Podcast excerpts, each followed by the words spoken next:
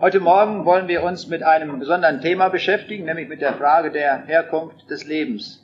Dzisiaj zajmiemy się bardzo poważnym tematem, a mianowicie sprawą pochodzenia życia. Und zwar aus einer ganz besonderen Sichtweise, die Herkunft des Lebens aus der Sicht der Informatik. I jest to z bardzo szczególnego punktu widzenia, e, a szczególnie, a jest to punkt widzenia informatyki. ein bekannter Informatiker hat einmal den folgenden Satz ausgesprochen. Bardzo znany informatyk powiedział kiedyś, Wer Auskunft geben kann über die Herkunft der Information, der hat den Schlüssel in der Hand, um diese Welt deuten zu können. kto chce czegoś się dowiedzieć o pochodzeniu informacji, ten ma w dłoniach klucz, którym może zinterpretować świat. Ob dieser Satz stimmt, das werden wir im Folgenden einmal prüfen und uns näher ansehen. Czy to zdanie y, jest prawdziwe, dowiemy się o tym na tym dzisiejszym wykładzie. Wenn wir uns diese Welt anschauen, dann stellen wir fest, dass es drei grundsätzlich zu unterscheidende Bereiche gibt. Jeżeli spoglądamy na świat, stwierdzamy, że istnieją trzy różniące się zasadniczo od siebie dziedziny tego świata. Wir müssen unterscheiden zwischen Materie, zwischen Information und Leben. I są to materia, informacja i życie. Sie sind sehr unterschiedlich und haben eigentlich gar nichts miteinander zu tun. Są to dziedziny bardzo różne i nie mają nic ze sobą wspólnego. Über die Materie kennen wir eine ganze Reihe von Naturgesetzen Jeżeli chodzi o materię, znamy bardzo wiele praw natury und das lernen wir in der Schule und an den Universitäten. Das sind die Naturgesetze in der Physik und in der Chemie. i o tym uczymy się w szkole czy na uniwersytecie. Są to prawa natury fizyczne i chemiczne. Etwas ganz anderes als Materie ist Information und darüber werden wir uns heute unterhalten. Czymś zasadniczo r- różnym jest informacja i o tym dowiemy się dzisiaj. Information ist keine Materie, es ist etwas wesensmäßig, etwas völlig Neues. Informacja to nie materia, jest to zasadniczo różna rzecz od materii. Und Sie werden heute einige Naturgesetze kennenlernen über Information. I dzisiaj dowiecie, do, dowiecie się Państwo paru e, praw natury dotyczących informacji. Und diese Sätze sind noch so neu, dass sie noch gar nicht in äh, den Schulbüchern stehen. I te prawa natury są tak nowe, że nie ma ich jeszcze w żadnych podręcznikach. Und den dritten Bereich, den ich hier angegeben habe, ist das Leben. Trzecią dziedziną jest życie. Und wir brauchen auch Naturgesetze über das Leben. Potrzebujemy również praw natury dotyczących życia. Aber Leben ist so schwierig und so kompliziert, dass wir bisher nur ein einziges Naturgesetz über Leben kennen. Ale życie jest tak trudne i skomplikowane, że do tej pory znamy tylko jedno prawo natury doty- dotyczące życia. Und dieser Satz wurde schon herausgefunden von Louis Pasteur. I to prawo pochodzi, pochodzi od Pastera, Und er hat gesagt, Leben kann nur aus Leben kommen. a on powiedział, życie może pochodzić tylko od życia. Das auch unsere Beobachtung überall, wo wir Leben sehen. Da stammt dieses Leben wieder von Leben ab, das vorher schon da war. I wiemy o tym z prostych obserwacji świata, że właśnie życie może pochodzić jedynie od życia. Schauen wir uns zunächst einige Systeme an, in denen Information und Materie vorkommt. Teraz przyjrzymy się paru systemom, w których e, zawarta, są, zawarta jest zarówno informacja, jak i materia. Auf diesem Bild sehen wir eine Laufmaschine Na obrazie tym widzimy maszynę biegającą und diese Maschine ist so konstruiert, dass sie auf einer ebenen Fläche spazieren gehen kann, aber auch eine Treppe hochgehen kann und runtergehen kann. Maszyna ta jest w ten sposób skonstruowana, że może biegać po powierzchni płaskiej, może wejść na schody, może z tych schodów także zejść. Diese Maschine hat sechs Beine und in jedem Bein befindet sich ein Computer und außerdem sind dort Sensoren angebracht. E, Maszyna ta składa mm, się z sześciu nóżek, na których się porusza. W każdej z tych nóg jest specjalny komputerek. Te komputerki są ze sobą połączone. W każdym znajdują się także czujniki.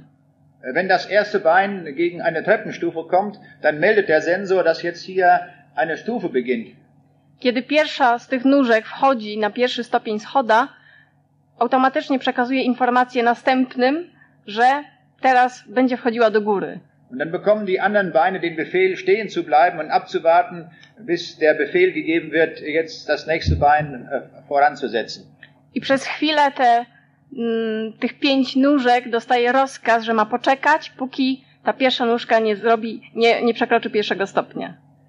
Wenn wir in diesen Computern das Programm löschen würden, dann würde nichts mehr funktionieren. Gdybyśmy w tym komputerze wymazali program, oczywiście nic by nie funkcjonowało. Wir sehen also, die Funktion dieser Maschine hängt davon ab, dass Information vorhanden ist.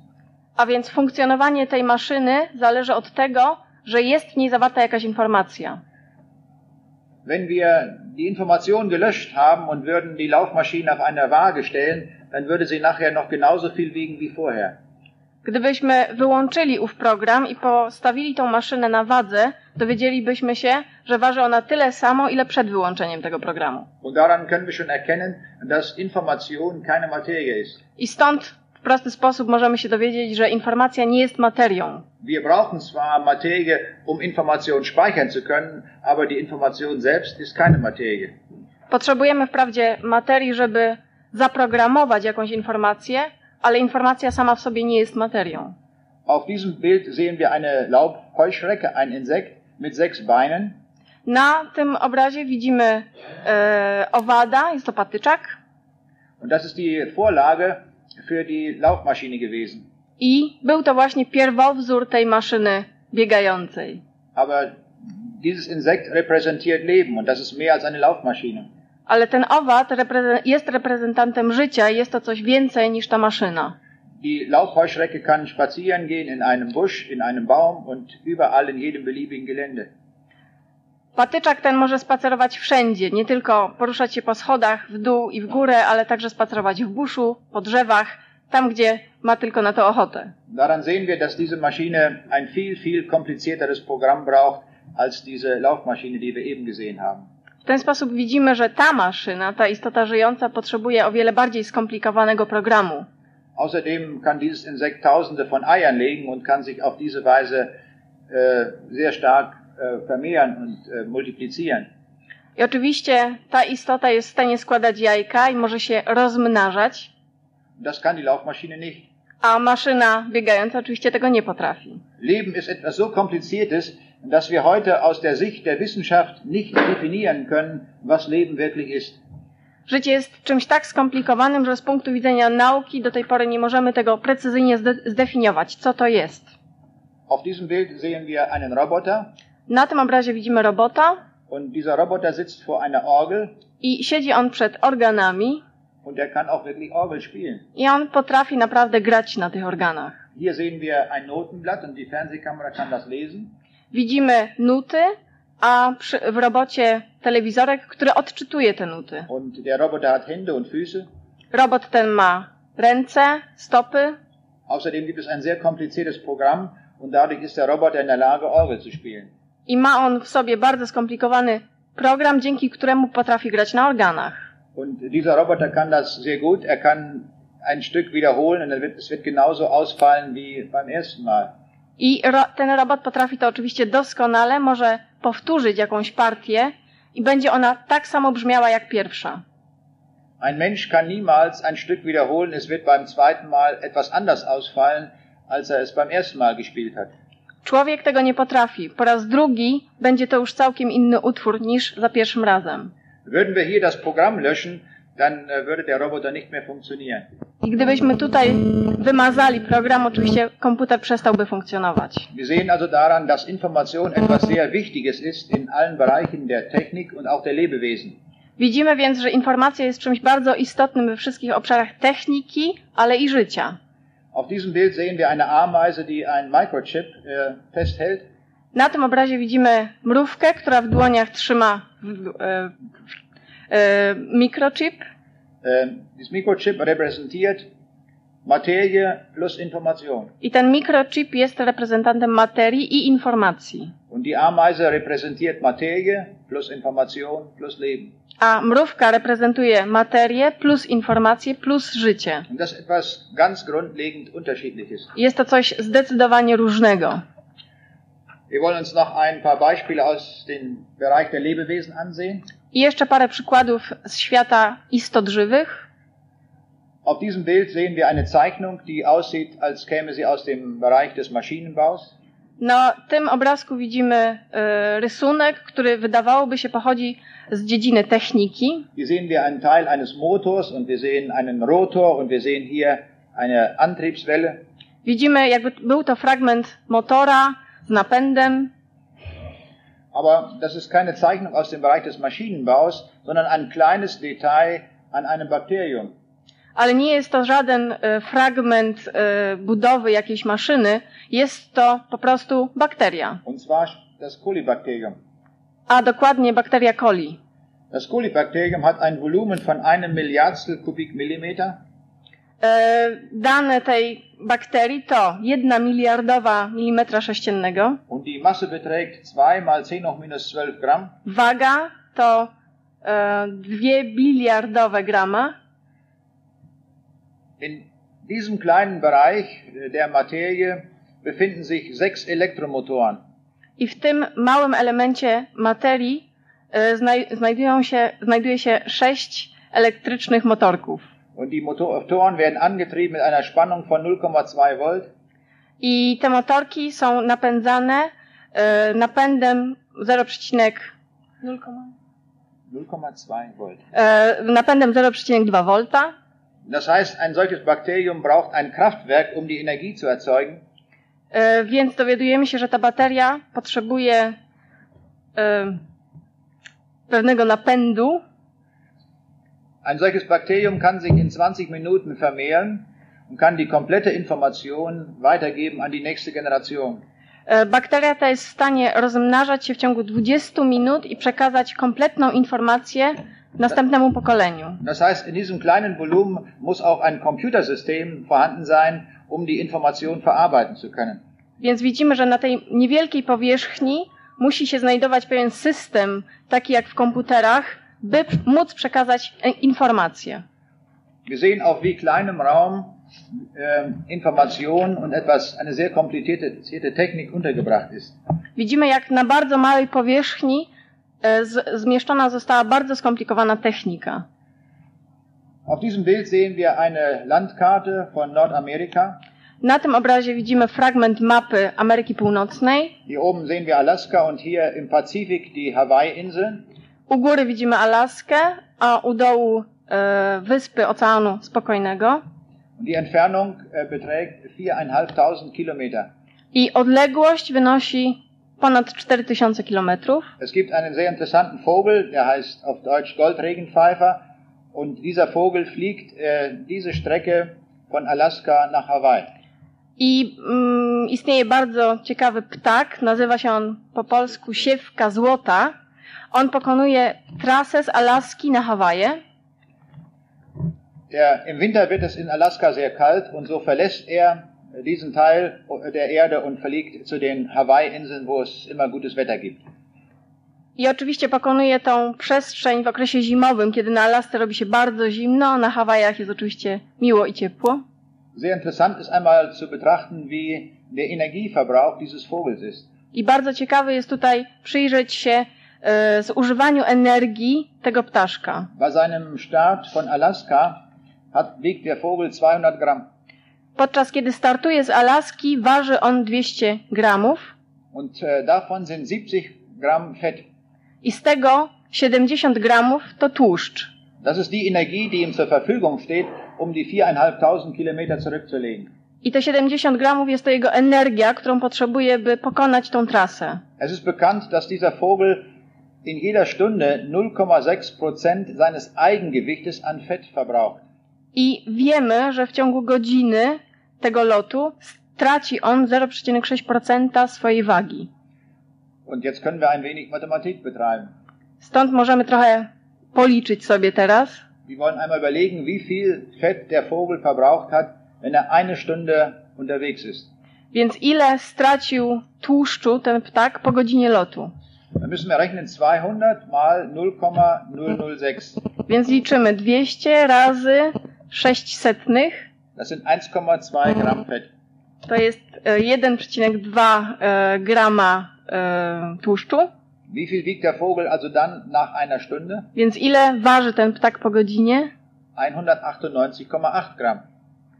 E, 198,8 grama. Wenn er jetzt die zweite Flugstunde beginnt, wird er ein klein wenig weniger Energie verbrauchen, weil er inzwischen leichter geworden ist. Podczas drugiej godziny lotu oczywiście zmniejszy się zużycie energii, ponieważ ptak już waży trochę mniej. Und so müssen wir jetzt rechnen 198,8 mal 0,006. I więc znowu mnożymy 198,8 razy 0,006. Das können wir gerade noch im Kopf rechnen, das sind 1,19 Gramm. Możemy to szybko obliczyć w głowie i wynosi to 1,19. Und nach der zweiten Stunde ist er wieder etwas leichter geworden. I po drugiej godzinie oczywiście znowu troszkę zmniejszyła się jego waga. Und so könnten wir jetzt weiterrechnen. Dieser Vogel wird dreieinhalb Tage ununterbrochen fliegen müssen, bis er nach Hawaii gekommen ist. I stąd możemy sobie dalej, dalej e, robić te obliczenia. Ptak ten leci na Hawaje 3,5 dnia. Es gibt äh, zwischen ha Alaska und Hawaii keine Insel. Pomiędzy Alaską a Hawajami nie ma żadnej wyspy, So kann er also nicht dazwischen irgendwo einmal sich ausruhen oder neue Nahrung zu sich nehmen. więc nie może zrobić sobie pauzy, nie może poszukać sobie pożywienia w międzyczasie. Er muss also in einem Non-Stop-Flug durchfliegen bis äh, zu den Hawaii-Inseln. Więc jest to taki non-stop lot.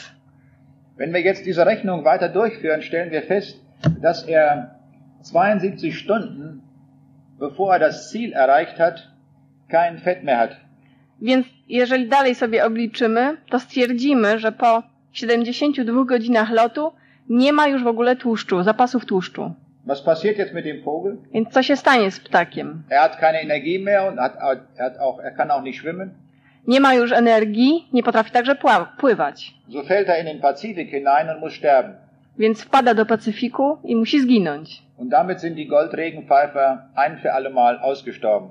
I w ten sposób ksiewki złote wymarły. Aber vor einigen Jahren bin ich in Hawaii gewesen und ich habe dort diesen Vogel gesehen. Ale pan rok temu był na Hawajach i widział tam tego Wie ptaka. kommt das denn nun wieder? No Więc skąd się to wzięło? Habe ich mich verrechnet? Czy, się ob- czy pomylił się w obliczeniach? War meine Mathematik falsch? Czy ta matematyka była błędna? So schnell gebe ich nicht auf. Ale tak szybko pan się nie poddaje. Ich habe mich ganz bestimmt nicht verrechnet. Na pewno się nie, nie przeliczyłem. Aber warum ist der Vogel nach Hawaii angekommen? Ale dlaczego ten ptak dostał się na Hawaje? Er hat eine sehr wichtige Information von seinem Schöpfer bekommen. Dostał on, ponieważ dostał on ważną informację od swojego stwórcy. Und der Schöpfer hat gesagt, fliege niemals allein, sondern fliege in Keilformationen, dann wirst du 23% der Energie einsparen. Ponieważ stwórca powiedział mu bardzo ważną rzecz, nie leć nigdy sam, leć w formie klucza, czyli z towarzyszami, z innymi siewkami i wtedy zaoszczędzisz 23% energii. Und so fliegt dieser Vogel niemals alleine, sondern immer gemeinsam und dann in Keilformation. I dlatego ptak ten nigdy nie pokonuje tej trasy sam, tylko zawsze w towarzystwie i w formie tego klucza.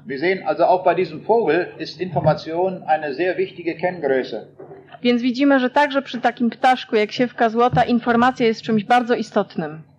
Auf diesem Bild sehen wir die komplizierteste Informationsverarbeitung, die es überhaupt gibt. A na tym obrazie widzimy najbardziej skomplikowaną formę, w której zawarte są informacje. Das ist ein Foto aus einer Zeit, als wir noch alle gleich ausgesehen haben. Jest to y, zdjęcie z okresu, kiedy my wszyscy w ten sposób wyglądaliśmy, tak samo. Das ist das äh, nach dem ersten Monat der Embryonalentwicklung. I jest to zdjęcie zrobione po pierwszym miesiącu rozwoju embrionalnego. Und was wir hier sehen, ist von einem ganz bestimmten Tag an bildet sich ein Herz. I jak widzimy, e, w pewnym konkretnym dniu zaczyna się tworzyć serce Es fängt an zu schlagen und das tut es dann 60, 70 oder 80 Jahre lang. Zaczyna to serce bić i bije ono 60, 70, może 80 lat. Und es entsteht hier ein Gehirn Tworzy się mózg und alle möglichen Organe werden hier gebildet. i tworzą się wszystkie możliwe organy. Und wenn alles fertig ist, dann kommt es zur Geburt. I kiedy wszystko już jest gotowe, następują narodziny. Dies ist ein Vorgang, der informationsgesteuert abläuft. Jest to proces, który zachodzi i jest kierowany poprzez informacje. Mit dem Verschmelzen der Eizelle mit der Samenzelle ist die vollständige Information für den kompletten Menschen fertiggestellt. Poprzez połączenie komórki jajowej z plemnikiem na, nastąpiło, yy, stworzył, stworzył się organizm gotowy. Und so sehen wir, dass in wie vielen Systemen Information eine ganz grundlegende Rolle spielt. Widzimy więc, w jak wielu systemach, systemach informacja s- yy, ma bardzo ważną rolę, odgrywa istotną rolę. In vielen Büchern lesen wir heute folgende Gleichung. We, w wielu podręcznikach yy, możemy znaleźć następujące równanie. Und das sind die Bücher der Evolution. I chodzi tutaj o podręczniki dotyczące teorii ewolucji. Und die Gleichung, die dabei immer unterstellt wird, ist, dass Materie plus Information Leben ergibt. I tam możemy znaleźć to równanie, że materia plus informacja równa się życie. Und diese Gleichung können wir gleich durchstreichen. Sie ist völlig falsch.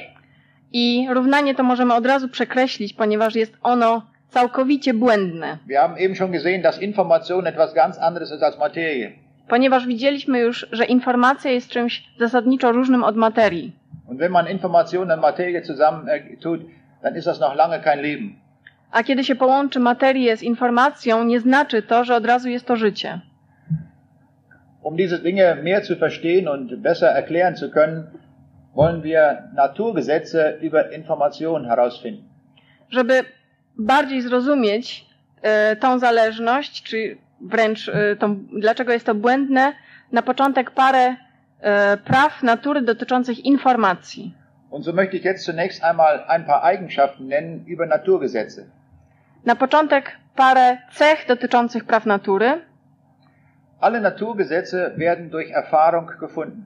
Wszystkie prawa natury zdobywamy poprzez doświadczenie. Man beobachtet die Wirklichkeit, die Natur und stellt fest, wie sich die Materie, wie sich Information verhält und formuliert dann die Sätze, die wir Naturgesetze nennen. Obserwujemy rzeczywistość, obserwujemy życie i w ten sposób możemy y, sformułować prawa natury, y,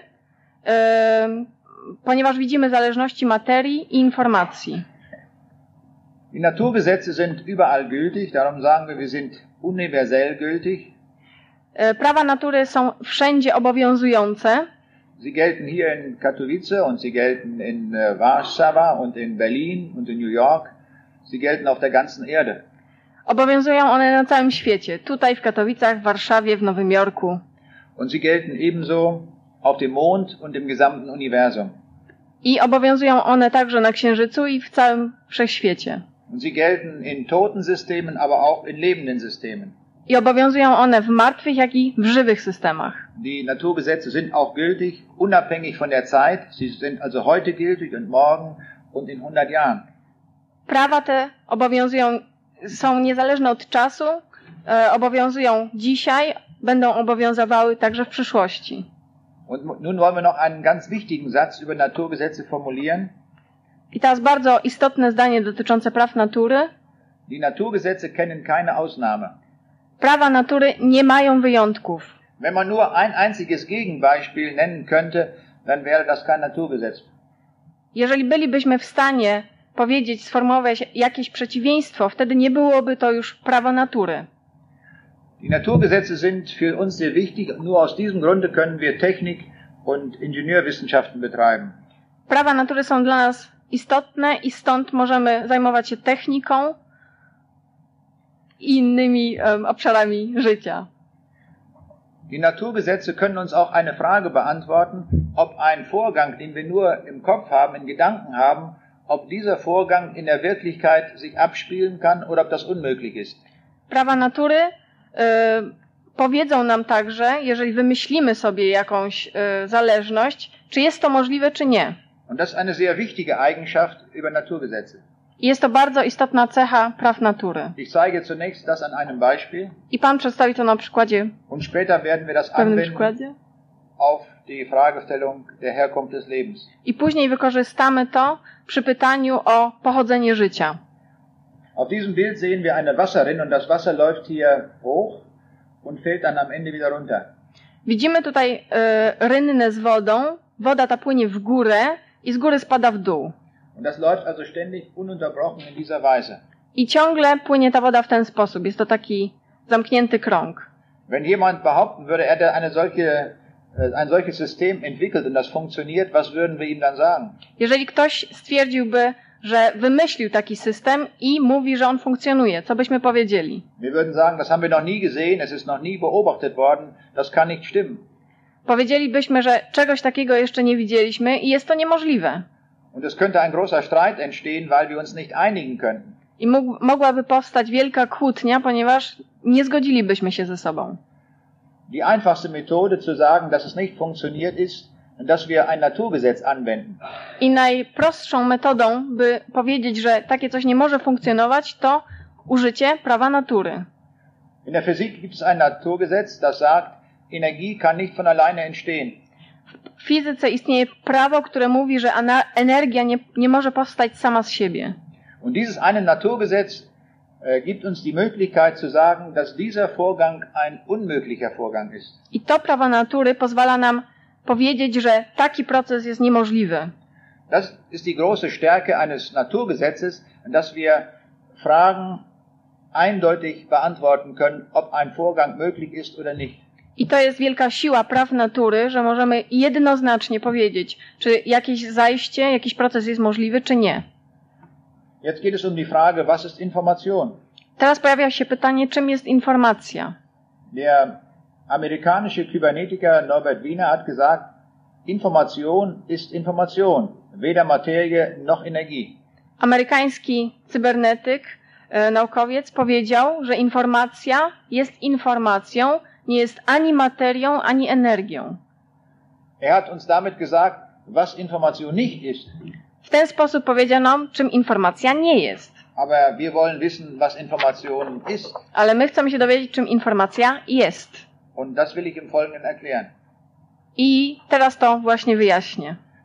Es ist nicht möglich, mit einem einzigen Satz zu sagen, was Information ist. Nie jest możliwe w jednym zdaniu powiedzieć, czym jest informacja. Und darum tue ich das hier mit Hilfe dieser Grafik. I ja przekażę to za pomocą grafiki. Wir sehen zunächst einmal, dass zu jeder Information ein Sender gehört und ein Empfänger. Widzimy, że do każdej informacji potrzebujemy nadawcy i odbiorcy. Der Sender ist die Quelle der Information und diese Information wird übertragen zu einem oder es können auch mehrere Sender sein, Empfänger sein. I nadawca jest źródłem informacji i może ją przekazywać do jednego lub wielu odbiorców. Wir erkennen weiterhin auf diesem Bild, dass die Information fünf verschiedene Eben, Ebenen kennt. I widzimy także, że informacja rozróżnia pięć różnych poziomów. Die unterste Ebene ist die statistische Ebene. Najniższym poziomem jest poziom statystyczny. Wenn wir zum Beispiel in einem Buch die Anzahl der vorkommenden Buchstaben zählen würden, dann würden wir etwas tun, was zum Bereich der Statistik gehört. Jeżeli byśmy chcieli w książce, jakiejś książce, policzyć liczbę liter, należałoby to wtedy do e, obszaru statystyki. Aber wenn wir ein Buch aufschlagen, dann sehen wir, dass die Buchstaben dort nicht willkürlich vorkommen, sondern dass sie in einer ganz bestimmten Weise angeordnet sind zu bestimmten Wörtern und diese Wörter finden wir in einem Wörterbuch. Ale jeżeli otworzymy książkę, to zobaczymy, że litery nie stoją sobie przypadkowo. Tworzą one wyrazy, które możemy sp- sprawdzić ich znaczenie w słowniku. Und die einzelnen Wörter sind wieder zusammengesetzt zu äh, kompletten Sätzen. I poszczególne słowa budują zdania, Und dabei erfahren die einzelnen Wörter auch noch bestimmte Veränderungen. stąd poszczególne słowa w ten sposób mogą zmieniać także swoje znaczenie. Und das nennen wir dann die Grammatik einer Sprache. I to nazywamy gramatyką języka. Und manchmal sind die Grammatiken der einzelnen Sprachen sehr, sehr komplex und sehr schwierig, wie zum Beispiel in der polnischen Sprache aus meiner Sicht.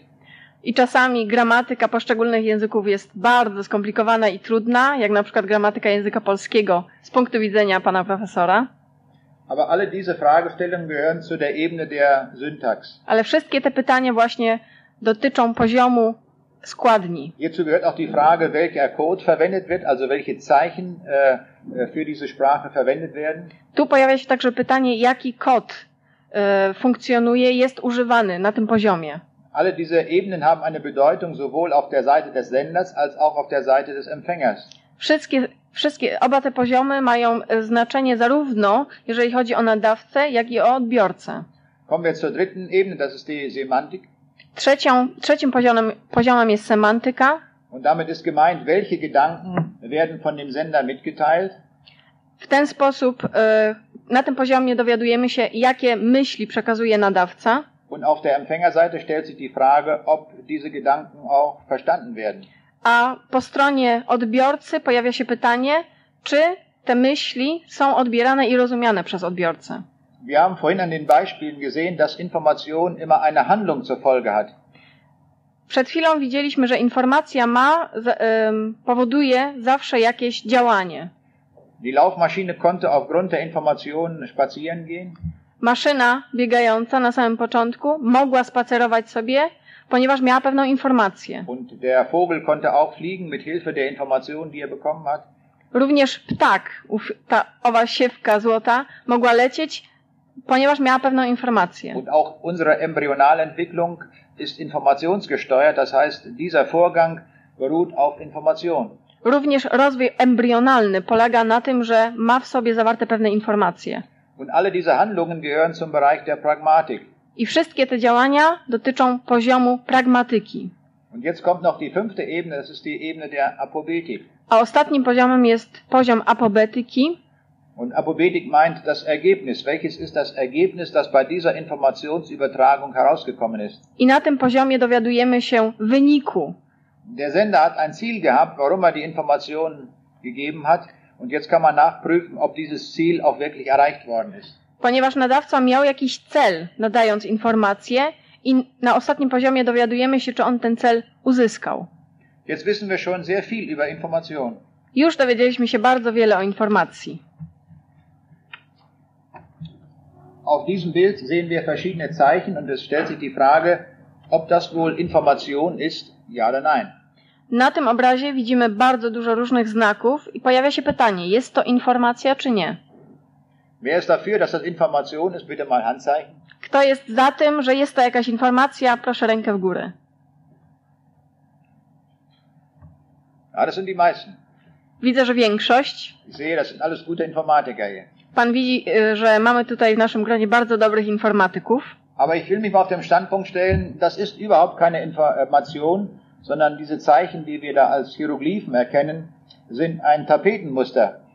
Ale przyjmijmy, że nie jest to żadna informacja, tylko te znaczki, te hieroglify, jest to coś takiego jak, e, jak, jak wzór na tapecie. Und das sind vielleicht Verzierungen auf den Obelisken in Ägypten. I może są to jakieś ozdobniki, które z, możemy znaleźć na obeliskach w Egipcie. In der Tat ist es so gewesen, dass viele Jahrhunderte man nicht gewusst hat, ob es Information ist oder nicht. Przez setki lat faktycznie nie wiadomo, nie wiadomo było, czy jest to jakaś informacja, czy nie. Das hat sich erst geändert, als man diesen Stein von Rosette gefunden hat. I to zmieniło się, kiedy odnaleziono e, kamień z rozet. Auf diesem schwarzen Stein sind drei verschiedene Texte abgebildet. Na kamieniu tym e, zauważono trzy bardzo różne teksty. Unten sehen wir einen griechischen Text und oben die Hieroglyphen. Na samym dole jest to tekst grecki, na samej górze hieroglify. Man hat dann versucht, aufgrund der Informationen, die man kannte durch die griechische Sprache, äh, herauszufinden, wie die Zeichenzuordnung ist bei den Hieroglyphen. I na podstawie języka greckiego, który już był znanym językiem, starano się odkodować hieroglify. I to się udało. Heute kann man die Hieroglyphen einfach verstehen und auch lesen. Dzisiaj możemy hieroglify rozumieć i potrafimy je także przeczytać. Jetzt kommen wir zu den Naturgesetzen über Information. Teraz przechodzimy do praw natury dotyczących informacji. Ich nenne Ihnen jetzt sieben Naturgesetze über Information. Istnieje siedem takich praw dotyczących informacji. Es gibt keine Information ohne Code. Pierwsze prawo brzmi: Nie istnieje informacja bez kodu. Das ist eine sehr, eine sehr wichtige Aussage. Jest to bardzo ważne prawo Und das meint, dass wir aus einem Zeichensatz, der vorher festliegt, eine bestimmte Anzahl entnehmen und sie zu, und sie dann kombinieren. Znaczy to, że z pewnego zasobu, konkretnego zasobu znaków, wybieramy pewne znaki i możemy je ze sobą kombinować i one wtedy coś znaczą. Diese Zeichen, die man da verwendet, muss man vorher festlegen, dass sie in Zukunft immer wieder in Gebrauch sein werden. I znaki te, których będziemy używali, musimy o nich powiedzieć, że właśnie są to te znaki, które myśmy wybrali i one będą funkcjonowały. Sie müssen also einmal definiert werden. A, a więc trzeba je raz zdefiniować. Und darum können wir das zweite Naturgesetz formulieren. I stąd przechodzimy do drugiego prawa. Es gibt keinen Code ohne freie, willentliche Vereinbarung. Nie istnieje kod bez woln... Ym, ym, ym, moment. Nie istnieje kod bez e, woli e, po, e, stworzenia tego kodu. Durch Willen gemacht. Mhm. Das dritte Gesetz heißt, es gibt keine Information ohne Sender. Trzecie prawo brzmi: nie istnieje informacja bez nadawcy. Und das vierte Gesetz heißt, es gibt keine Informationskette, ohne dass am Anfang ein geistiger Urheber steht. Następne prawo brzmi: nie ma łańcucha informacji bez początkowego, duchowego. Mm, o, ja. Eine geistige Quelle, ein, ein, eine Intelligenz. ja. Nie, nie, ma, informa- nie ma łańcucha informacji bez istniejącego na samym początku duchowego źródła tej informacji. Das können wir uns sehr einfach vorstellen, wenn wir ein Radio einschalten. Możemy tobie, sobie to wyobrazić prosto, jeżeli e, włączymy radio. Dann bekommen wir die Information aus dem Lautsprecher. Informacja wychodzi z głośnika, Aber der Lautsprecher ist nicht die Quelle der Information. ale oczywiście głośnik nie jest źródłem tej informacji. Auch nicht der Sendemast, der irgendwo in einer Stadt steht, Także nie maszt radiowy, który stoi w mieście, sondern der Autor, der sich den Text ausgedacht hat. tylko autor, który wymyślił ów tekst. Am Anfang jeder Information steht eine intelligente Quelle. Na początku każdej informacji e, istnieje inteligentne źródło. Und das nächste Naturgesetz über Information heißt, Information entsteht nur durch einen Willen. I następne prawo brzmi: informacja e, jest stworzona tylko dzięki woli. Und das äh, sechste Naturgesetz über Information lautet, Information gibt es nur in fünf verschiedenen Ebenen. Następne prawo brzmi: informacje, e, informacja istnieje tylko na pięciu różnych poziomach. Nämlich diese fünf Ebenen, die wir bezeichnet haben mit Statistik, Syntax, Semantik, Pragmatik und Apobetik. I chodzi o tych pięć poziomów, które już pozna, poznaliśmy, czyli statystyka, składnia, semantyka, pragmatyka i apobetyka. Und nun kommen wir zu dem siebten Naturgesetz und das heißt, in statistischen Prozessen, also bei zufälligen Prozessen, kann keine Information entstehen. A ostatnie prawo brzmi: w procesach statystycznych, czyli przypadkowych, nie może powstać żadna informacja.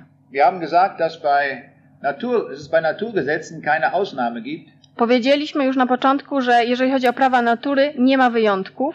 Darum können wir die Naturgesetze auch in einer sehr kräftigen Form ausdrücken. Dlatego możemy y, wyrazić prawa natury bardzo mocno, sodass jeder Satz anfängt mit, der, mit dem Teilsatz, es ist unmöglich, dass. w ten sposób, że każde zdanie zaczynałoby się od sentencji jest niemożliwe, że. So würde der erste Satz lauten, es ist unmöglich, Information ohne Code darzustellen, zu speichern oder zu senden. Stąd pierwsze prawo brzmiałoby: nie jest możliwe ym, przedstawienie informacji bez kodu, przedstawienie, ym, zapisanie i przesyłanie informacji bez kodu. Nun kennen wir schon die Naturgesetze über Information. Poznaliśmy już prawa natury dotyczące informacji. Jetzt brauchen wir noch einen wissenschaftlichen Definitionsbereich. Teraz potrzebujemy jeszcze naukowego, naukowej definicji. Das ist deswegen nötig, weil wir in der normalen Umgangssprache das Wort Information auch verwenden. I jest to o tyle konieczne, że również potocznie, w języku potocznym używamy słowa informacja. Das gilt auch für die Größen in der Physik. Wenn wir über Energie sprechen, müssen wir genau definieren, was wir in der Physik unter Energie verstehen. To samo dotyczy na przykład fizyki, jeżeli chodzi o pojęcie energii, ponieważ musimy dokładnie zdefiniować, co znaczy energia, jeżeli chodzi o fizykę. Wenn ein äh, Sportler sehr äh, gut Sport treiben kann, dann sagt man, er hat sehr viel Energie.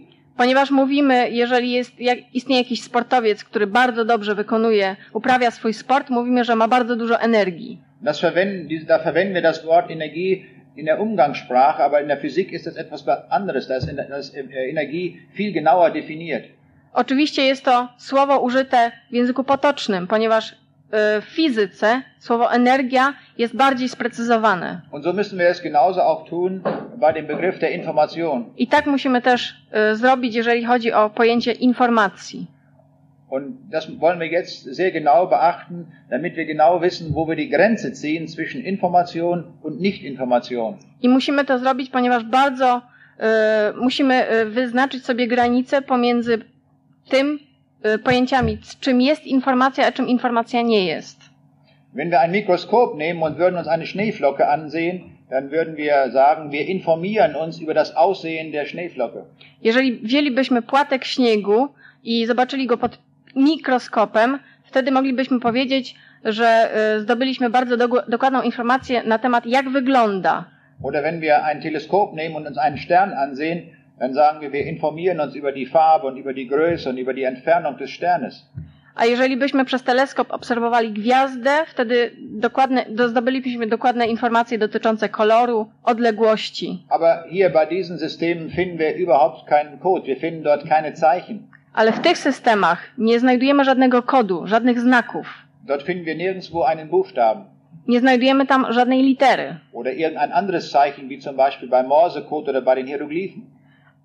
ani żadnego innego znaku, jakie znajdujemy przy hieroglif, hieroglifach, czy na przykład przy alfabecie Morsa. Darum rechnen wir diese Systeme nicht zum Bereich, zum Definitionsbereich der Information. Stąd tych systemów nie zaliczamy do obszaru definicji informacji. Mit einem Computer können wir zufällige Zahlenfolgen erzeugen oder auch zufällige Buchstabenreihen. Za pomocą komputera możemy stworzyć przypadkowe e, systemy e, liczb lu- lub liter Und solche zufälligen Zahlen rechnen wir auch nicht zur Information. i takie przypadkowe liczby oczywiście również nie są zaliczone do informacji. Und jetzt nähern wir uns immer mehr dem Bereich, den wir als Information definieren. W ten sposób zbliż, zbliżamy się coraz bardziej do obszaru e, definicji informacji. Bereich, ein, eine, ein. I to jest ten obszar, który Pan teraz pokazał, w którym zawsze istnieje jakiś kod. Also zum Beispiel die Buchstaben in einem Buch oder in einer Zeitung A więc na przykład litery w jakiejś książce lub gazecie, oder in einem äh, Computerprogramm albo w programie komputerowym, oder die Hieroglyphen auf einem Stein albo hieroglify na kamieniu, oder überall, wo wir Buchstaben und Zeichen vorfinden. czy też wszędzie, gdzie możemy znaleźć litery. Wir werden später noch sehen, dass auch die DNA-Moleküle dazu gehören, weil es dort auch Buchstaben gibt. Widzimy, e, e, zobaczymy także później, że również w DN, DNA należy do tego, ponieważ również tam znajdujemy litery. Immer dann, wenn wir ein Zeichensystem äh, vorfinden, dann können wir sagen, die Naturgesetze der Information sind jetzt gültig. Zawsze, jeżeli znajdziemy system znaków, możemy powiedzieć, że e, definicja informacji będzie tam obowiązywała. Wenn wir also ein unbekanntes System analysieren wollen, müssen wir als allererstes prüfen, ob wir innerhalb dieses Definitionsbereiches uns befinden oder nicht. Więc jeżeli chcemy zdefiniować jakiś system, musimy na początku stwierdzić, czy jesteśmy w obszarze znaków. Das ist das Wichtigste, was wir überhaupt tun müssen. I to jest najważniejsza rzecz, jaką musimy zrobić. Denn die Naturgesetze über Informationen haben wir gesehen, sie sind sehr einfach. Ponieważ widzieliśmy, że prawa natury dotyczące informacji są bardzo proste. Wir müssen aber herausfinden, ob ein unbekanntes System zum Definitionsbereich gehört oder nicht. Ale musimy się dowiedzieć, czy jakiś nieznany system będzie należał do obszaru definicji informacji. Und das wollen wir jetzt auch ein wenig üben, indem ich einige Beispiele zeige. I teraz to przećwiczymy na przykładach. Und jetzt will ich einfach fragen, und Sie sollen beantworten, ob das Information ist oder nicht. I teraz obraz pan ma pytanie. Jest to jakaś informacja, czy nie? Mit der Voyager-Sonde hat man einmal eine, Pla- hat man eine Plakette dran befestigt. Und diese Plakette, auf dieser Plakette sehen wir zwei Menschen, ein Mann und eine Frau. E, Na sondzie wystrzelonej w kosmos e, pewnego dnia e, przyklejono tą plakietkę, na której widzimy mężczyznę i kobietę. Die Idee war, dass man äh, diese Plakette dort befestigt hat an der Rakete. Und falls es irgendwo Lebewesen dort draußen im All gibt, dann können die sehen, dass es auf der Erde Lebewesen gibt. I oczywiście chodziło o to, była to e, pewnym, e, był taki, był pomysł, zamysłem tego było, by poinformować możliwe istoty żyjące e, poza Ziemią o tym, że na Ziemi jest życie. Aus verschiedenen Gründen glaube ich nicht, dass es dort Lebewesen gibt, aber das wäre ein Thema für sich. E, Pan z różnych względów nie wierzy w to, że istnieją e, istoty e, pozaziemskie, ale był to by już osobny temat. Aber jetzt interessiert mich die Frage, ob das im Sinne unserer Definition zum Bereich der Information gehört oder nicht.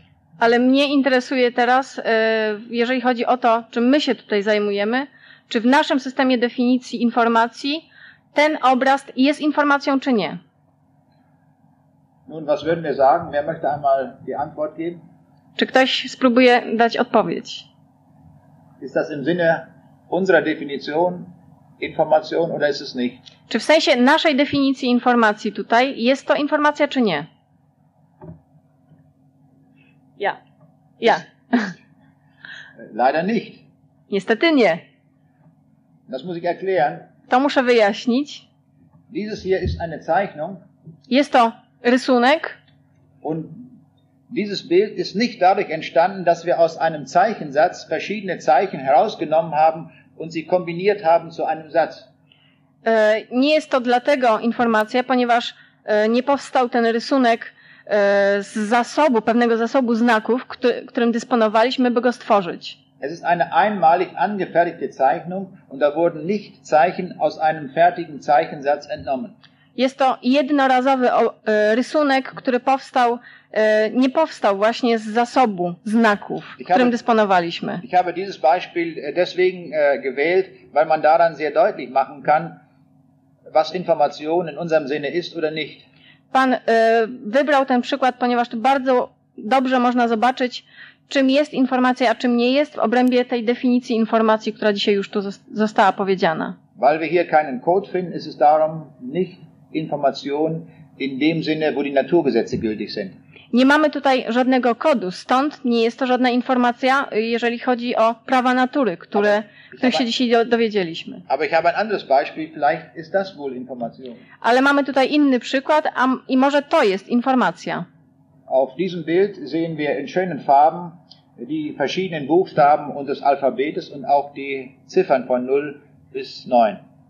E, W pięknych kolorach, ponieważ mm, bardzo dużo kosztowało pozyskanie tej folii. Der schwedische Fotograf Kjell Sandvedt hat 15 Jahre lang die Welt bereist E, Pewien sz- szwedzki fotograf przez 15 lat e, zjeździł cały świat und er hatte nur ein einziges Ziel bei seiner Reise gehabt. i miał tylko jeden cel. Ihm war aufgefallen, dass er auf einem Schmetterlingsflügel den Buchstaben F gefunden hatte. ponieważ e, pewnego dnia spostrzegł na skrzydłach motyla literę F. Und er suchte jetzt nach den anderen Buchstaben und die wollte er auch auf den Flügeln eines Schmetterlings finden. I teraz e, jego celem było znalezienie innych motyli, na których skrzy- skrzydłach znalazłby również e, litery. Und so war er in 30 verschiedenen Ländern der Erde gewesen, bis er sein Alphabet komplett hatte. E, Zwiedził 30 różnych krajów, e, aż stworzył swój alfabet. Und er hat ein Mikroskop genommen und immer gesucht, ob er irgendwo ein Detail findet, das so aussieht wie ein Buchstabe. I za każdym razem posługiwał się mikroskopem i szukał, czy może na skrzydłach znaleźć jakiś detal, który przypominałby litery. Wir sehen also, dass eine 15-jährige Forschungsarbeit Widzimy, że była to 15-letnia praca badawcza mit dem Ziel, eine einzige Folie zu erstellen. Y, z tym celem stworzenia jednej, jedynej folii. I to naprawdę jest drogie. Aber jetzt kommt meine Frage, ist das jetzt Information in dem Sinne, wie es eben definiert worden ist, ja oder nein? Ale teraz pojawia się pytanie, czy jest to jakaś informacja w sensie definicji informacji, którą dzisiaj tutaj już usłyszeliśmy? Wer möchte jetzt dazu mal die Antwort geben? Czy ktoś chce odpowiedzieć na to pytanie? Nein, Keine. keine, keine Information. Das ist richtig.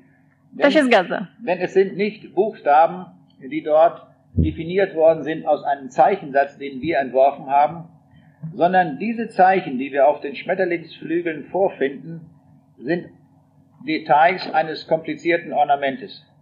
E, To jest e, faktem, a, a więc jest to błędne, nie jest to żadna informacja, ponieważ ten system liter nie pochodzi z zasobu liter, którym my dysponujemy. Są to po prostu ozdobniki, które przy, e, przypadkowo zostały odnalezione. Aber jetzt möchte ich mal einen Gedanken machen, um daraus Informationen zu machen. Ale teraz e, chciałbym sformułować pe- pewną myśl, żeby stworzyć tutaj teraz informację. Ich schneide jetzt die einzelnen Buchstaben aus, sodass ich einen Satz von, äh, von dem Alphabet habe. Gdybym teraz e, porozcinał te poszczególne literki i stworzył sobie zasób tych liter. Und ich nehme jetzt die einzelnen Buchstaben und setze jetzt ein Wort daraus zusammen. I biorę teraz sobie poszczególne literki i tworzę z tego wyraz. Und ich lege die Buchstaben so hin, dass der Name Gragina entsteht. I układam te literki w ten sposób, że e, tworzy się słowo Grażyna. Wäre das Information dann? Czy byłaby to już wtedy informacja? Ja, Ja. das ist Information. Weil ich jetzt aus einem Zeichensatz durch Kombination etwas Neues gebildet habe. Tak, oczywiście jest to informacja, ponieważ z zasobu pewnych znaków stworzyłem e, wyraz. Und nun noch ein weiteres Beispiel, damit wir ganz gewiss sind, was Information ist und nicht, damit wir das immer unterscheiden können. Jeszcze jeden przykład, żebyśmy mogli dokładnie powiedzieć, co jest informacją, a co nie. Hier habe ich ein Bild mit verschiedenen Zeichen und es stellt sich hier auch die Frage, ob das wohl Information ist oder nicht. E, Mam tu system znaków i pojawia się oczywiście pytanie, czy jest to jakaś informacja, czy nie. Wir haben die Gewissheit, dass es Information ist, wenn es mir gelingt, das zu übersetzen. Em, Będziemy pewni, że jest to jakaś informacja, jeżeli uda mi się to przetłumaczyć. Das will ich jetzt einmal tun. I Pan teraz to zrobi.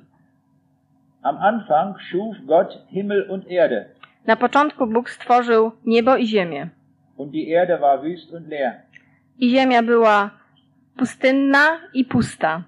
und es war finster auf der Tiefe. I było ciemno w głębinie, Und der Geist Gottes schwebte auf dem Wasser. i duch Boga unosił się nad wodą. Und Gott sprach, I God powie... Y, I Bóg rzekł, es werde Licht, niech stanie się światło. und es ward Licht. I stało się światło. Und Gott sah, I Bóg widział, dass das Licht gut war. że światło było dobre. Wtedy Bóg oddzielił światło od ciemności er i nazwał światło dniem, er a ciemność nocą. W ten sposób z poranka i wieczora stworzył się pierwszy dzień. W ten, widzimy, że w ten sposób moglibyśmy przetłumaczyć całą Biblię, ponieważ używamy tutaj pewnego systemu kodu. Also haben wir herausgefunden, bei diesem uns zunächst unbekannten System handelt es sich um ein, um wirklich um Information. Widzimy, że tutaj y, chodzi naprawdę o, w tym kodzie o informacje. Jetzt haben wir sehr viel kennengelernt über Information Już się bardzo dużo dowiedzieliśmy o tym, czym jest informacja und jetzt können wir uns der Frage nähern, woher das Leben kommt. i w ten sposób zbliżamy się do pytania, skąd pochodzi życie. To było nasze pytanie wyjściowe. To, co do tej pory zrobiliśmy, było tylko przygotowaniem na odpowiedź na to pytanie. Und jetzt schauen wir uns einmal die lebenden Systeme an. Teraz sobie zobaczymy istoty ży żyjące. In den lebenden Systemen finden wir 20 verschiedene Aminosäuren. W systemach żyjących znajdujemy 20 różnych aminokwasów Und hier sehen wir die verschiedenen Namen, Alanin und Arginin und Asparagin und wie sie alle heißen. i widzimy tutaj różne nazwy tych aminokwasów. Sie haben eine ganz bestimmte chemische Formel und sie werden international mit drei Buchstaben abgekürzt. Mają one pewną konkretną formułę, a w języku międzynarodowym używa się e, skrótów trzyliterowych. Äh, diese Aminosäuren haben die Fähigkeit, sich chemisch aneinander zu binden. Aminokwasy te mają zdolność łączenia się ze sobą chemicznego. Und dadurch entstehen große Makromoleküle. I w ten sposób powstają wielkie makromolekuły. Und diese Makromoleküle nennen wir dann Proteine. I to nazywamy wtedy proteinami. Und sie sind ein sehr wesentlicher Bestandteil unseres Körpers. Jest to y, zasadnicza część naszego ciała. Man muss also nicht immer die komplette chemische Formel eines, äh, einer Aminosäure hinschreiben, sondern es genügt, die drei Buchstaben zu verwenden und dann weiß man genau, welche der 20 Aminosäuren gemeint ist. Oczywiście nie, muszę, nie musimy używać całego schematu tego aminokwasu, jedynie posługujemy się skrótem trzyliterowym i wtedy wiemy o jaki aminokwas chodzi. Auf diesem Bild sehen wir die chemische Formel von dem menschlichen Insulin. Na tym obrazie widzimy chemiczną formułę ludzkiej insuliny. Es ist ein sehr kleines Protein, es besteht nämlich nur aus 21 solcher Aminosäuren. Jest to niewielka, e, niewiel, niewielki system, ponieważ składa się jedynie z 21 aminokwasów. Die Reihenfolge, wie die einzelnen Aminosäure hier auftreten, ist sehr bedeutsam, damit die Eigenschaft des Insulins genau erreicht wird. Kolejność, w jakim występują aminokwasy, jest bardzo istotna. Wenn wir jetzt ein, in wenn in der Zelle ein bestimmtes Protein hergestellt wird, dann müssen wir der Zelle die Information geben, welches die chemische Formel ist von diesem spezifischen, äh, von diesem spezifischen Protein. Nochmal. Ja. Ja. Die Zelle braucht die Information, wie die chemische Formel ist von dem Protein. Komórka, każda komórka potrzebuje informacji, jak wygląda proteina. Die Zelle muss genau informiert darüber sein, in welcher Reihenfolge die einzelnen Aminosäuren auftreten. I informacja musi być bardzo dokładna, bardzo precyzyjna, w jakiej kolejności aminokwasy występują. Eine Zelle ist so klein, dass wir sie mit, mit dem bloßen Auge, also ohne Mikroskop, nicht erkennen können. Komórka jest tak mała, że nie możemy jej e, gołym okiem zobaczyć. Und so muss das sehr klein geschrieben werden und mit sehr, einem sehr geringen Materialaufwand. Więc informacja ta musi być napisana e, bardzo drobnym, e, bardzo, drob, e, bardzo e, drobnym drukiem, ale w cudzysłowie oczywiście. Auf diesem Bild sehen wir den Namen eines Dorfes. Na tym obrazie widzimy nazwę wsi. Jest to najdłuższa nazwa wsi na całym świecie. Und dieses Dorf liegt in England, in, der, in dem Teil äh, Wales. I wieś ta leży w Anglii, dokładnie w Walii. Es ist für mich unmöglich, dieses Wort auszusprechen, Dla Pana jest niemożliwe e, wy, wypowiedzenie tego słowa, ponieważ jest to napisane w języku walijskim. Jetzt können wir uns vorstellen, wenn wir der Zelle mitteilen wollen, wie die Aminosäure oder wann die Aminosäure Alanin eingebaut wird, dann darf man nicht einen so langen Namen nehmen. Jeżeli teraz sobie wyobrazi- wyobrazimy, że komórka potrzebuje bardzo dokładnej i precyzyjnej informacji e, dotyczącej budowy e, amin, um, um, Aminosäure. um, amin, a, aniliny? Alanin. E, a, aniliny, wtedy widzimy, że oczywiście nie może się składać z tak dużej liczby liter. Wir müssen ein Codesystem verwenden, das möglichst wenig Material verbraucht. Musimy użyć pewnego systemu kodu, który e, jak naj, zużyje jak, jak najmniej materii. Wenn ich als Informatiker ein Codesystem entwerfen will, Jeżeli jako informatyk chciałbym stworzyć pewien system kodu, mam wiele możliwości. Wir sehen, äh, dass es sehr viele Möglichkeiten gibt. Wir können unterschiedliche Längen von Wörtern konstruieren. Widzimy, że istnieje bardzo dużo możliwości, ponieważ długość wyrazów może być bardzo różna. Also zum Beispiel Wörter mit zwei Buchstaben, mit drei Buchstaben, vier Buchstaben, fünf, sechs und so weiter. Mogą istnieć wyrazy składające się z dwóch, trzech, czterech i tak dalej liter. Und wir können Codesysteme verwenden, bei denen es äh, zwei verschiedene Zeichen gibt oder drei verschiedene oder vier und so weiter. I możemy stworzyć kody, które składają się z dwóch, trzech lub większej ilości znaków. Und auf diese Weise entsteht eine Matrix von Möglichkeiten, ein ganz bestimmtes Codesystem zu wählen. I w ten sposób powstaje matryca z możliwościami wykorzystania kodu. Wenn man das aus der Sicht der Chemie, der Informatik, der Physik und aus verschiedenen Bereichen überlegt, dann stellt man fest, dass nur ein einziges Codesystem optimal ist. Jeżeli y, podeszlibyśmy do tego z punktu widzenia fizyki, chemii, y, informatyki, to widzimy, że istnieje jeden, jedyny optymalny system. Und das beste Codesystem ist dann gegeben, wenn wir ein Codesystem mit vier verschiedenen Buchstaben verwenden und wenn das einzelne Wort gerade drei Buchstaben lang ist. I widzimy, że tym optymalnym systemem jest możliwość czterech znaków w połączeniu z trzema literami. Dieses System ist aus wissenschaftlicher Sicht nicht zu verbessern. Ten system z, punk- z naukowego punktu widzenia jest już niemożliwy do ulepszenia. Und genau dieses System finden wir realisiert in allen Lebewesen. I właśnie ten system widzimy zrealizowany we wszystkich istotach żywych. Daraus erkennen wir schon, dass hier eine sehr große Intelligenz dahinter steht, die sich das ausgedacht hat. Widzimy więc, że e, skrywa się za tym jakaś wielka inteligencja, która sobie to wymyśliła. Auf diesem Bild sehen wir noch einmal die vier chemischen Buchstaben, die in den Lebewesen vorkommen. Na tym obrazie widzimy jeszcze raz e, mm, cztery, Vier Buchstaben, vier chemische cztery e, chemiczne litery. Die Namen heißen Adenin, Thymin, Cytosin und Guanin.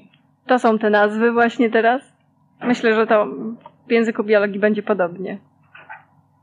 Diese 20 Aminosäuren haben eine Abkürzung mit drei Buchstaben, das haben wir schon gesagt. Już powiedzieliśmy, że dwu- y, owych 20 aminokwasów y, używamy, posługujemy się tymi nazwami, używając skrótów trzyliterowych. In der Zelle werden sie aber dargestellt, werden sie auch dargestellt mit drei Buchstaben, und zwar diese drei, drei Buchstaben aus den vier Möglichkeiten. W komórce będą one również przedstawione za pomocą y, systemów trzyliterowych. Um, auch, um, Ja, das heißt, das heißt, Alanin besteht aus drei Buchstaben, GCA zum Beispiel. E, Pierwszy przykład. Alanina składa się z trzech liter G, C, A, Aber GCC bedeutet auch Alanin.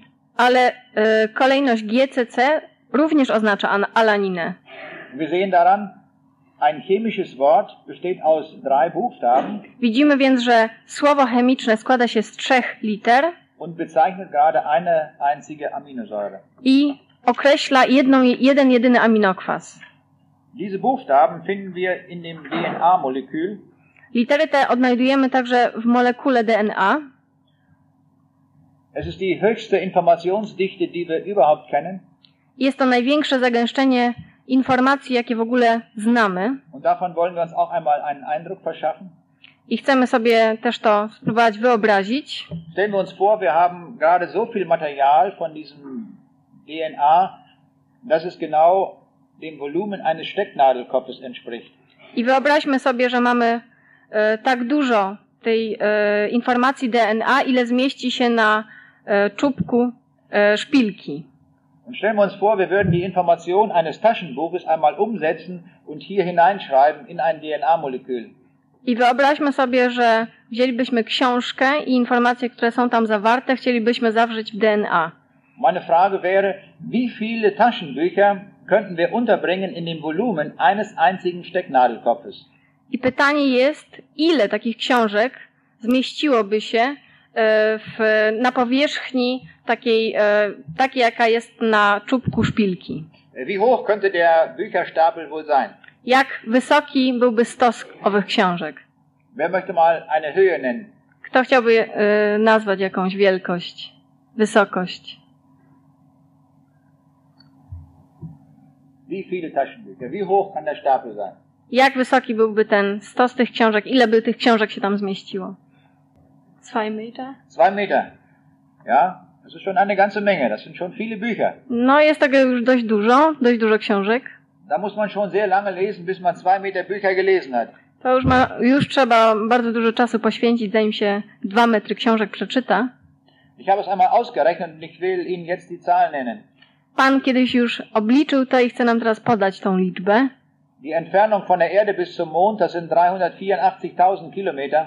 Odległość e, Ziemi do Księżyca to ponad 300 tysięcy kilometrów, Aber in einem Stecknadelkopf von DNA-Material können wir noch viel mehr Taschenbücher unterbringen.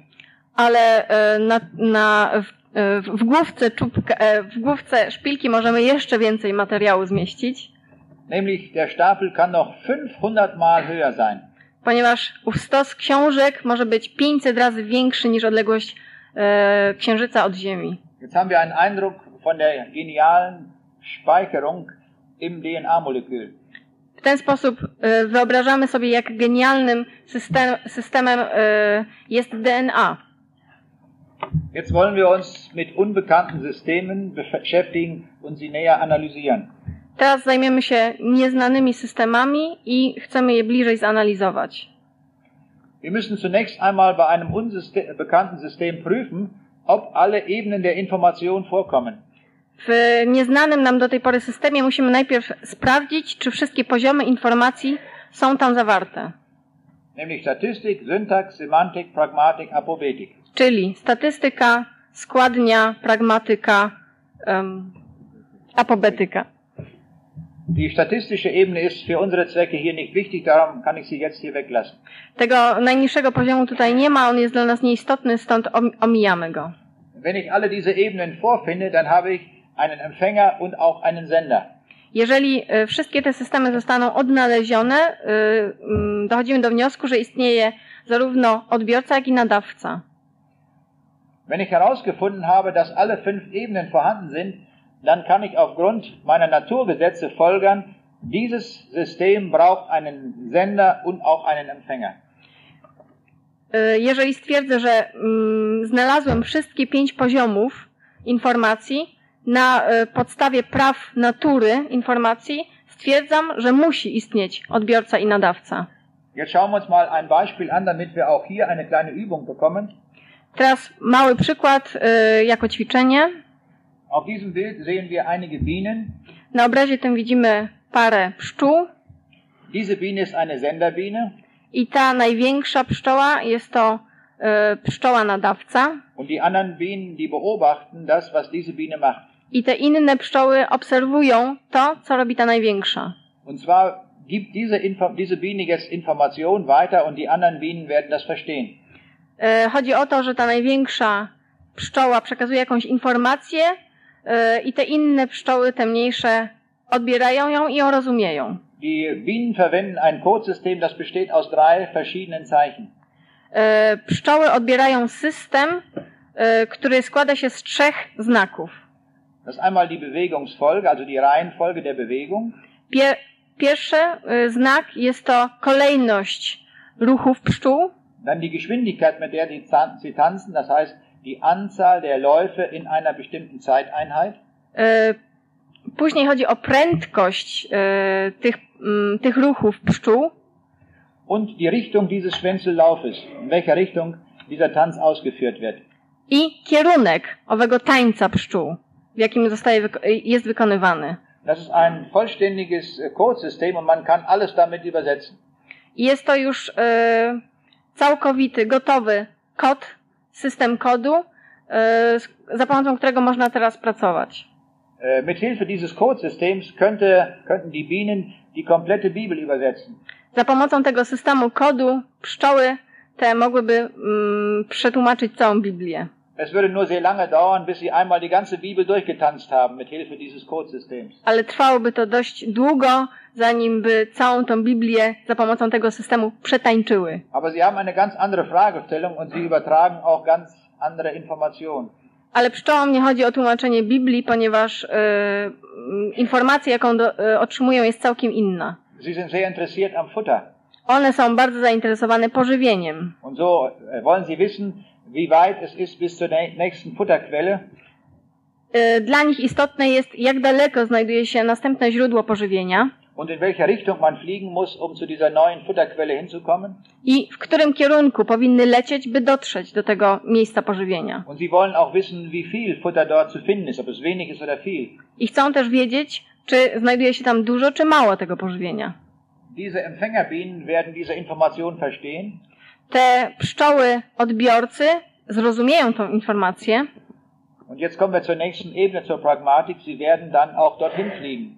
i przechodzimy w ten sposób do następnego poziomu pragmatyki. Te pszczoły polecą w tym kierunku. I naj, ostatni, najwyższy poziom to apobetyka. Der lebensnotwendige Nektar wird gefunden. E, miód potrzebny im do życia, nektar potrzebny im do życia zostaje odnaleziony. Widzimy, że e, wszystkie poziomy informacji są tutaj, istnieją tutaj, Es ist also ein echtes ähm, Informationsübertragungssystem. więc jest to prawdziwy e, system e, przekazywania informacji. Jetzt kommen wir zu den lebenden Systemen. Teraz przechodzimy do systemów żyjących Und wir stellen fest, dass auf der syntaktischen Ebene der genetische Code vorhanden ist. I stwierdzamy, że na poziomie składni istnieje kod genetyczny. Auf der nächsten Ebene der Informationen stellen wir fest, dass diese Information gelesen und weitergegeben wird. Na następnym poziomie stwierdzamy, e, że ów kod może zostać odczytany i przekazywany. Auf der pragmatischen Ebene stellen wir fest, dass die Proteine hergestellt werden in der lebendigen Zelle. Na następnym poziomie stwierdzamy, że e, mogą zostać stworzone proteiny. Und die Proteine werden hergestellt? Ja, die Proteine werden in der Zelle hergestellt und der gesamte Organismus wird aufgebaut. I w ten sposób e, tworzy się cały, kompletny organizm. Und alle biologischen Funktionen werden realisiert. I wszystkie funkcje biologiczne są realizowane. Und auf der Ebene der Apobe- Apobetik sehen wir das Ziel und das Ergebnis. I na ostatnim poziomie widzimy C, wynik, cel. Und I tutaj obserwujemy egzystencję życia. Wir sehen also, alle Ebenen der Information sind vorhanden. Widzimy więc, że wszystkie poziomy informacji są tutaj zawarte, istnieją. Und jetzt können wir aufgrund unserer Naturgesetze die Folgerung äh, nennen. I na podstawie naszych praw natury możemy dojść do wniosku, że system ten potrzebuje nadawcy. Wir haben uns diese Systeme näher angesehen und festgestellt, dass sie sehr intelligent gemacht sind. E, przyjrzeliśmy się tym systemom bliżej i stwierdziliśmy, że nadawca, źródło musi być bardzo inteligentne. Wir sehen, dass bei der Informationsdichte die höchste Dichte dort vorkommt, die wir überhaupt kennen. Ponieważ jeżeli chodzi o zagęszczenie informacji, zauważyliśmy, że właśnie w tych y, y, istotach żywych istnieje największe zagęszczenie informacji, jakie jest możliwe. Alle unsere Computer sind sehr weit entfernt von dieser Informationsdichte, die wir im DNA-Molekül finden.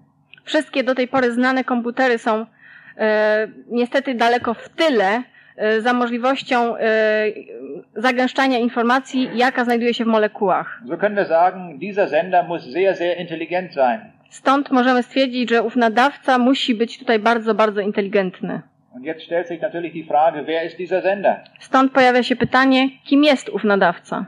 Und diese rote Linie, die ich hier eingezeichnet habe, zeigt uns an, wir können das mit Hilfe der Naturwissenschaft nicht mehr beantworten. I, I ta czerwona linia, którą tu widzimy, przedstawia nam granicę, e, do której e, nauka dochodzi i niestety nie potrafi ona odpowiedzieć na to pytanie. Das gilt für jeden Bereich der Naturwissenschaften. I to dotyczy wszystkich nauk przyrodniczych. Zawsze dochodzimy do pewnej granicy, której nie da się przekroczyć. I do takiej do gra- granicy właśnie w tym momencie doszliśmy. Ale możemy stwierdzić coś istotnego, Alle Ideen, die man uns nennt, in denen kein Sender vorkommt, sind falsch. że wszystkie myśli, o których się na, nas informuje, e, które nie mają nadawcy, są błędne. Und zwar nicht, weil das meine Meinung ist, sondern weil ein Naturgesetz sagt, das ist unmöglich. I nie dlatego, że ja tak powiedziałem, tylko że jedno z praw natury nam powiedziało, że jest to niemożliwe. Und so können wir eine naturwissenschaftliche Aussage treffen bezüglich der Evolutionslehre. Stąd możemy teraz stwierdzić e, z punktu widzenia nauki przyrodniczej, że idea ewolucji jest z, punkt, e, z, z gruntu fałszywa. Weil in der im Evolutionssystem gibt es definitionsgemäß überhaupt keinen Sender. Ponieważ jeżeli chodzi o teorię ewo- ewolucji, nie istnieje tam nadawca. Man glaubt, dass die Materie selbst in der Lage ist, Informationen zu erzeugen. Ponieważ wierzy się, że materia sama jest w stanie tworzyć informacje. Aber diese Idee widerspricht den Naturgesetzen über Information. Ale ta myśl e, jest sprzeczna z prawami natury informacji. Und darum sind die Voraussetzungen, die man in der Evolution trifft, grundlegend falsch. Stąd e, przesłanki e, e, zawarte w teorii ewolucji są z gruntu fałszywe. Halten wir also fest, die lebenden Systeme benötigen einen sehr intelligenten Sender. E, My pozostajemy przy tym, że istoty żyjące potrzebują bardzo inteligentnego nadawcy. Aus der Sicht der Naturwissenschaft müssen wir hier ein Fragezeichen setzen, weil wir nicht wissen, wer der Sender ist. Z punktu widzenia nauki musimy tutaj postawić znak zapytania, ponieważ nauka nie odpowiada nam na e, pytanie, kim jest ów nadawca. Können wir darum keine Antwort bekommen? Czy w ten sposób nie możemy e, odzyska- uzyskać żadnej odpowiedzi? Oh doch, wir können eine Antwort bekommen. Możemy uzyskać odpowiedź? Wir müssen jetzt nur die Informationsquelle wechseln. Musimy tylko zmienić źródło informacji. Das tue ich jetzt. I to teraz właśnie zrobię. Und beachten Sie jetzt, äh, welches Verb ich verwende. Ich sage, ich glaube. I uważajcie teraz, jakiego czasownika użyję. Ja wierzę. Ich glaube, dass der Sender, der aus der Sicht der Naturgesetze über Information benötigt wird, der Schö- Schöpfer ist, von dem die Bibel spricht. Wierzę, że owym nadawcą, o którym mówią nam prawa natury, e, jest Stwórca. Und die Bibel sagt am Anfang auf der ersten Seite, dass Gott zehnmal gesprochen hat. E, I, o, I chodzi tutaj o Stwórcę, o którym nam mówi Biblia. E, Gott hat zehnmal gesprochen. I na początku dowiadujemy się, że Bóg przemówił dziesięć razy. Im Neuen Testament erfahren wir mehr über die Person des Schöpfers. W Nowym Testamencie dowiadujemy się czegoś więcej o postaci Stwórcy, Und zwar am Anfang des Johannesevangeliums. a dokładniej e, chodzi o początek Ewangelii Świętego Jana. Und dort steht, im Anfang war das Wort und das Wort war bei Gott und Gott war das Wort. I tam znajdujemy takie słowa. Na początku było Słowo, a Słowo było u Boga, a Bogiem było Słowo. Alle Dinge sind durch dasselbe gemacht und ohne dasselbe ist nichts gemacht, was gemacht ist. Wszystko przez nie powstało, a bez niego nic nie powstało, co powstało. Und wenn wir weiterlesen im Johannesevangelium, dann wird äh, uns detailliert gesagt, wer dieses Wort ist. Jeżeli dalej będziemy czytali, dokładnie się dowiemy, kto jest tym Słowem. Und dieses Wort ist eine Person Że tym Słowem jest osoba, und diese Person ist Jesus Christus. a tą osobą jest Jezus Chrystus. Hätten wir das gedacht, Czy byśmy na to wpadli? dass Jesus Christus der Schöpfer ist allen Lebens, Że Jezus Chrystus jest Stwórcą całego życia, der Schöpfer dieser Erde und der Schöpfer des ganzen Universums? Stworzyciel Ziemi i całego Wszechświata? Das ist eine sehr wesentliche Erkenntnis, die wir jetzt gefunden haben. Jest to bardzo istotna sprawa, o którą tutaj powiedzieliśmy. I ma to bardzo istotne znaczenie także dla naszego życia, ponieważ, ponieważ w ten sposób nasze życie jest w powiązaniu z życiem Jezusa Chrystusa. Die Bibel ist auch Information. Biblia jest także informacją, und darum können wir die Sätze der Information auch anwenden auf die Bibel. Stąd możemy prawa informacji użyć także, jeżeli chodzi o Biblię. Und das will ich einmal tun mit Hilfe einer Geschichte, die wir in der Apostelgeschichte in Kapitel 8 vorfinden. I to e, przedstawię na, na przykładzie historii, którą znajdujemy e, w Księdze Apostołów, e, rozdział ósmy. Und da ist die Rede von dem Finanzminister von Äthiopien. Tam znajdujemy historię o ministrze finansów z Etiopii. Dieser Mann war daran interessiert, Gott zu finden. Człowiek ten e, bardzo chciał znaleźć Boga. Und so hat er sich gesagt, ich muss eine Reise unternehmen, um nach Jerusalem zu kommen, denn dort kann man Gott finden. I stwierdził, że musi e, wyruszyć w podróż do Jerozolimy, ponieważ tam można znaleźć Boga. Und er suchte in Jerusalem, nachdem er mit einer großen Karawane dort angekommen war, I szukał w Jerozolimie po tym, jak z wielką karawaną tam przybył. er suchte Gott, aber er fand ihn nicht. Szukał Boga, ale go nie znalazł. Er hat zwar sehr viele fromme Leute getroffen, aber sie repräsentierten nicht Gott. Co prawda spotkał bardzo wielu pobożnych ludzi, ale oni nie reprezentowali Boga. Und so war er inzwischen sehr traurig geworden, I w międzyczasie bardzo posmutniał, denn er wollte Gott unbedingt finden. ponieważ chciał koniecznie odnaleźć Boga. Hatte dieser Mann sehr viel Geld mitgebracht Ten człowiek przywiózł ze sobą bardzo dużo pieniędzy und wollte er noch etwas äh, Teures kaufen. i chciał sobie jeszcze coś bardzo drogiego kupić. Dann fand er bei einem Händler die, die Buchrolle des Propheten Jesaja. I u pewnego sprzedawcy znalazł e, mm, księgę e, w postaci e, rulonu e, proroka Izajasza. Und diese Buchrolle war geschrieben in äh, hebräischer Sprache. I była ona napisana w języku hebrajskim. Und er hatte in der Schule Hebräisch gelernt, so konnte er die hebräische Sprache. On znał język hebrajski ze szkoły Und jetzt fährt er wieder in Richtung Äthiopien nach Hause. i z książką tą pojechał z powrotem w kierunku Etiopii. Und als er dort unterwegs ist in der Wüste, fängt er laut an zu lesen. I kiedy w drodze powrotnej znajdował się na pustyni, zaczął głośno czytać. Und als er dort laut liest, da kommt plötzlich in der Wüste einer daher und fragt ihn, verstehst du auch, was du da liest? I kiedy tak głośno czytał, spotkał przypadkowego przechodnia, który słyszał jak czyta i zapytał go, czy wiesz w ogóle, y, o czy, co czytasz, czy to rozumiesz. Und wir können genau sagen, wo dieser, er sagt dann, nein, wenn mir das, wenn mir das niemand erklärt, dann weiß ich es nicht. Nie, jeżeli mi tego nikt nie wyjaśni, to ja tego nie rozumiem. Wir sehen also, dieser Mann war genau bis zur syntaktischen Ebene gekommen und mehr nicht. Więc widzimy, że człowiek ten, y, ten mężczyzna dotarł do poziomu składni, nie dalej. Aber dieser Mann, den er dort in der Wüste getroffen hat, hat ihm nun erklärt, was dort geschrieben steht. Ale ten człowiek spotkany na pustyni wyjaśnił mu, co się tam znajduje. Und er sagt ihm, das, was bei dem Propheten Jesaja geschrieben steht, dort steht immer das Wort er, er, er. I wyjaśnił mu, że w księdze proroka, którą zakupił, spotykamy ciągle słowo on, on. Und er sagt, das ist äh, Jesus Christus, von dem hier die Rede ist. I to jest to słowo on, znaczy Jezusa Chrystusa, o którym jest mowa. Und äh, der Philippus erklärt ihm, dass Jesus vor kurzem vor den Toren Jerusalems gekreuzigt wurde.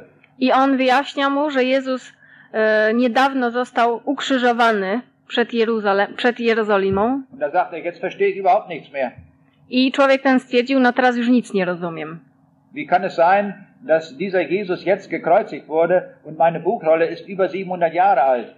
Jak to jest możliwe, jeżeli Jezus Chrystus tak niedawno został ukrzyżowany, a moja księga ma już 700 lat? Und dann erklärt dieser Philippus ihm das, wie das zusammenhängt.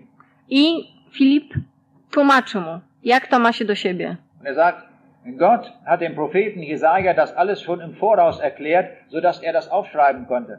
Bóg wszystko e, e, wyjaśnił prorokowi już wcześniej, tak że on mógł to spisać. Und was spielen 700 Jahre schon für eine Rolle für, bei Gott? Er kann das im Voraus sagen, wie das ist. E, Jakie znaczenie dla Boga ma 700 lat? On może e, powiedzieć e, już wszystko wcześniej, co nastąpi. Und nachdem er das erklärt, versteht er das. I po tym, jak on to wytłumaczył, zrozumiał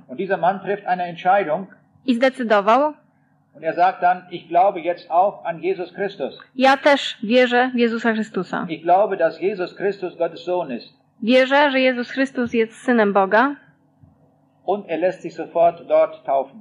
i od razu po pozwolił się ochrzcić. Und jetzt sehen wir, das ist das, was hier geschieht auf der Ebene der Pragmatik. I widzimy, to jest wszystko to, co mm, ma miejsce na poziomie pragmatyki. Und diese Geschichte endet damit mit der Apobetik, dass er sagt, dass es von ihm heißt, er aber zog seine Straße fröhlich. I historia ta kończy się na poziomie apobetyki. On poszedł dalej radosny. Er hatte jetzt Gott gefunden. Teraz już odnalazł Boga. Und wie hatte er Gott gefunden? I jak odnalazł Boga? In Jesus. W Jezusie. Gott findet man auf keine andere Weise als ganz alleine in Jesus. I Boga nie odnajdziemy w inny sposób, jak tylko w Jezusie Chrystusie. Und hier ist noch etwas interessant. Wie lange hat er gebraucht, bis er das verstanden hat? I jeszcze jedno interesujące pytanie, jak długo potrzebował czasu, by to zrozumieć? Hat er 27 Predigten gehört Czy wysłuchał 25 kazań? oder 10? 10? Nein, an einem Nachmittag wurde ihm das erklärt. Nie. Tylko w jedno popołudnie zostało mu to wyjaśnione. Und dann traf er eine Entscheidung, eine persönliche Entscheidung für diesen Jesus Christus. I wtedy y, doszedł do bardzo osobistego przekonania Und er folgte diesem Jesus y, dotyczącym Jezusa Chrystusa, podążył za Jezusem Chrystusem und er fand auf diese Weise das ewige Leben. i w ten sposób odnalazł wieczne życie. Diesen Mann werden wir im Himmel wiedersehen. I tego człowieka spotkamy znowu ponownie w niebie. Und das ist auch eine sehr wichtige Lehre für uns, dass wir diesen Jesus Christus ganz persönlich annehmen in unserem Leben. I jest to bardzo istotna nauka dla nas, byśmy Jezusa Chrystusa w naszym życiu przyjęli, weil wir nur auf diese Weise ewiges Leben bekommen. ponieważ tylko w ten sposób uzyskamy wieczne życie. Wir haben jetzt einen sehr weiten Bogen geschlagen von der Informatik zur Herkunft des Lebens. Przebyliśmy teraz bardzo długą drogę od informatyki do pytania o pochodzenie życia, aber auch bis zum Ziel hin, bis zur Ewigkeit. ale także aż do e, celu, czyli do wieczności. Und wir sehen, alles ist verbunden mit einer einzigen Person. I widzimy, że wszystko jest połączone za pomocą jednej, jedynej osoby, Und das ist Jesus Christus. a to jest Jezus Chrystus. Ich möchte jetzt damit meinen Vortrag beenden und stehe gerne noch zur Verfügung zu Fragen. W ten sposób chciałbym zakończyć mój wykład i jestem jeszcze do dyspozycji, jeżeli chodzi o jakieś pytania.